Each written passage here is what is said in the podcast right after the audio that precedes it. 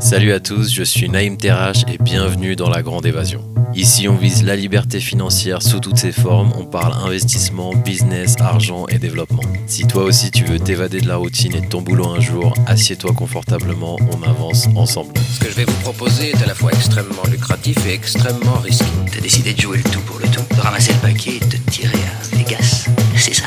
Hmm, non, c'était un petit peu plus compliqué que ça. Vous savez, dans notre métier, il vaut mieux passer pour un fou que pour un imbécile. Alors là, vous risquez pas la camisole. Bonjour et bienvenue dans La Grande Évasion et dans cet épisode où on va parler de la vision de l'argent en France et aussi qu'il est beaucoup plus réaliste d'éviter d'être raisonnable pour réussir n'importe quel projet. La Grande Évasion, c'est une newsletter d'une demi-page que j'envoie chaque vendredi pour partager les trucs les plus cools que j'ai trouvés, découverts ou commencé à expérimenter. Ça inclut souvent des vidéos, des articles, des albums, des tips qui me sont envoyés par mes amis et par des invités du podcast que je teste et que je vous partage. S'abonner à la Grande Évasion, c'est gratuit et le sera toujours. Lien en description de l'épisode. On en revient à l'épisode du jour. C'est parti. On a lu tous quelque part que l'argent est la base de tous les mots, c'est la racine de tous les mots, M-A-U-X pour ceux qui suivent pas, eh ben non. J'ai creusé un petit peu et tout ça, ça vient de la Bible. Et dans la Bible, c'est écrit que l'amour de l'argent est la racine de tous les mots. C'est très important de savoir beaucoup à propos de l'argent dans la vie, euh, parce qu'on vit dans un monde où l'argent, malheureusement, c'est pas moi qui ai fait les règles, L'argent, c'est de l'oxygène, et euh, l'oxygène, c'est un peu utile de savoir comment je l'obtiens, comment je l'utilise, etc. Par exemple, je connais plein de gens qui achètent que des trucs quand ils sont soldés, ils accumulent les coupons de remboursement comme des confettis dans leur portefeuille, mais à la fin, ils sont toujours ric-rac. J'ai toujours détesté cette expression, ric-rac, au passage, je la trouve terriblement moche. Ils passent leur vie entière à penser que l'argent, c'est une ressource finie et qu'ils doivent l'économiser alors que ce n'est qu'une monnaie produite par l'homme. Elle est imprimée en appuyant sur un bouton. Il faut voir grand pour rester motivé. Si par exemple j'ai faim et que je pars pêcher du poisson, j'en rattrape un, j'en attrape deux, mais je sais pas quoi faire avec. Est-ce que je vais vraiment être motivé pour en pêcher d'autres? Non. Même chose pour l'argent. Si j'arrive sur le marché du travail parce que j'ai besoin d'argent et que je décroche ce travail mais que je ne sais pas quoi faire avec l'argent qu'on me paye chaque mois, est-ce que je vais continuer à garder la même motivation? Non. Si je gâche l'argent, si je retombe à zéro à chaque fois, est-ce que ma motivation va, va être la même? Non. Le degré auquel vous comprenez les mots, c'est le degré auquel vous avancez financièrement. Plusieurs fois, des personnes autour de moi m'ont demandé vaguement ce que je faisais pour investir mon argent. Moi, je leur réponds toujours sans mystère, toujours la même chose pour ceux qui me connaissent. Tu vas voir, c'est très très simple. Et là, je vois leurs yeux s'illuminer, ils commencent à écouter, ils se disent que je vais leur sortir une formule magique. Et là, je leur parle de SP500, d'ETF en gestion passive, d'immobilier fractionné, et c'est toujours la même réponse. Oh là là, ah non, ouais, attends, euh, ok, laisse, c'est pas pour moi. Quelle est la différence selon vous sur le long terme entre une personne comme ça que je viens de citer et une personne qui reste curieuse et qui demande plus d'informations? Eh ben ça fera toute la différence du monde.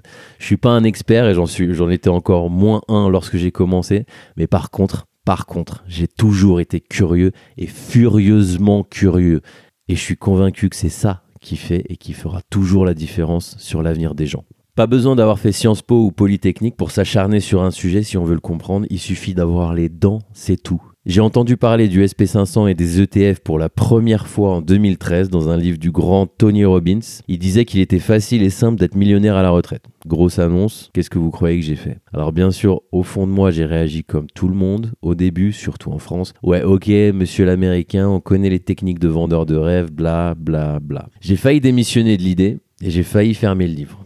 J'ai failli me résigner et me contracter au lieu de prendre de l'expansion. J'étais au bord de fermer le livre et de passer à autre chose, littéralement. Mais non, quelque chose en moi m'en a empêché. Je devais savoir. Ma curiosité était trop forte. Le et si était trop brûlant en moi. Parce que c'était mon but et ma volonté de comprendre tout de fond en comble, seul.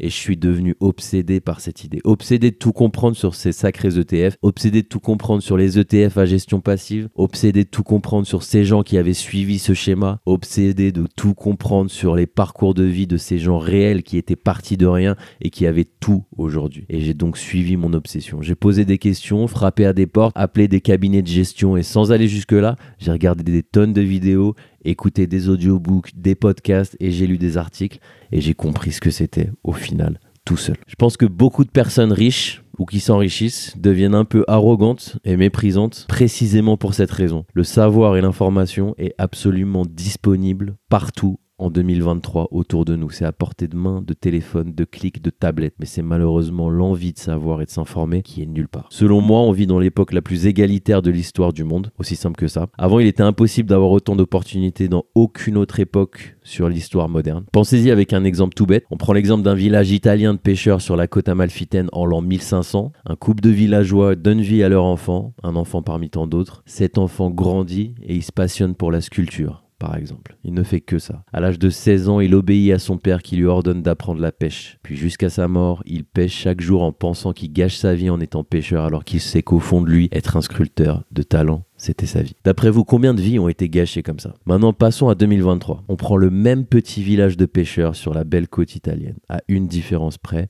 le fils de pêcheur a Internet. Il sculpte lors de son temps libre et il poste ses œuvres sur Internet. Beaucoup de gens le suivent à travers le monde, il like, il commente, il partage. Il commence donc à donner des cours, car les gens lui demandent en commentaire comment tu fais, aide-moi, tu peux me montrer? Ses parents, ils voient qu'il gagne plus d'argent que eux deux réunis, et donc ils ont confiance dans le talent de leur fils. Et ils sont même fiers au fond, inconsciemment, qu'il ait osé briser la lignée de pêcheurs dont ils sont tous issus. Voilà le résumé du monde en 2023 une chose qui va faire sourire tout le monde, je le sais, mais c'est la réalité. La révolution Internet est seulement en train de commencer. Ce n'est que le début. Et les gens de ma génération, dédicace au 86, pensent que c'est terminé et que c'est derrière nous. Oh que non. On le voit avec l'IA, les développements sont de plus en plus énormes. L'obsession, c'est souvent la clé. Être déraisonnable, c'est être réaliste aujourd'hui, pas le contraire. Pensez-y une minute.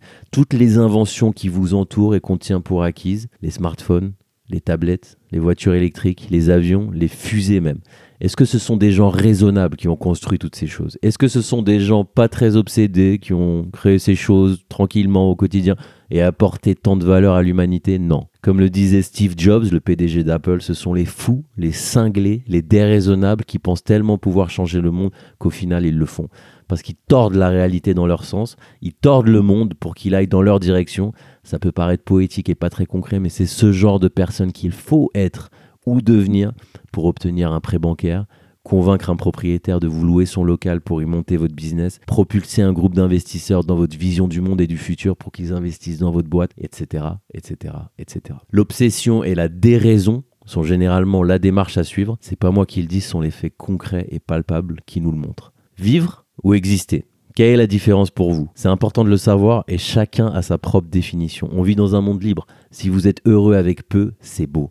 Si vous êtes heureux avec beaucoup, c'est beau aussi. Mais combien ça coûte de vivre De payer les études de ses enfants, de vivre sans salaire à la retraite? Combien ça coûte d'investir? Combien ça coûte d'investir de manière risquée dans des cryptos, dans l'immobilier? Combien ça coûte d'acheter sa maison, d'en louer une? C'est vital de comprendre l'argent, la finance, les règles du jeu. Sinon, ces questions, elles resteront toujours sans réponse vous resterez dans le vague, ce qui est encore pire. Tout comme un fermier, il a besoin d'outils pour travailler, un boxeur, il a besoin de matériel pour travailler et pour s'entraîner, un chef de cuisine, il a besoin de recettes, de staff, d'inventaire. Ce sont des outils qu'il vous faut pour avancer. Mais même avec ces outils, ils sont tous des vendeurs, ces gens-là. Parce que n'importe quelle entreprise, n'importe quel travail doit faire des ventes et donc se vendre pour avancer.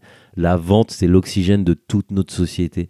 Sans vente, le monde s'arrête. Les cargos s'arrêtent en Chine. Tout le monde ferme boutique. Pourquoi donc en France on a honte de vendre, de faire de l'argent? Les gens méprisent les commerciaux sauf quand ils bossent pour eux. L'oxygène de n'importe quelle entreprise c'est le revenu. Sans revenu, aucun salaire ne peut être payé. Les gens ont tendance à oublier ça, ils pensent que c'est leur patron qui les paye avec son argent, c'est faux. C'est l'argent des clients, pas celui du patron. Si le patron en arrive à devoir payer ses employés de sa poche, ça s'appelle soit l'État, donc sa poche, c'est une grande poche qui s'appelle les impôts, soit c'est le Père Noël. Et si vous écoutez ce podcast, vous savez sûrement deux ou trois trucs sur le Père Noël, notamment qu'il n'existe pas. Il y a toujours du dédain envers les commerciaux, pourquoi?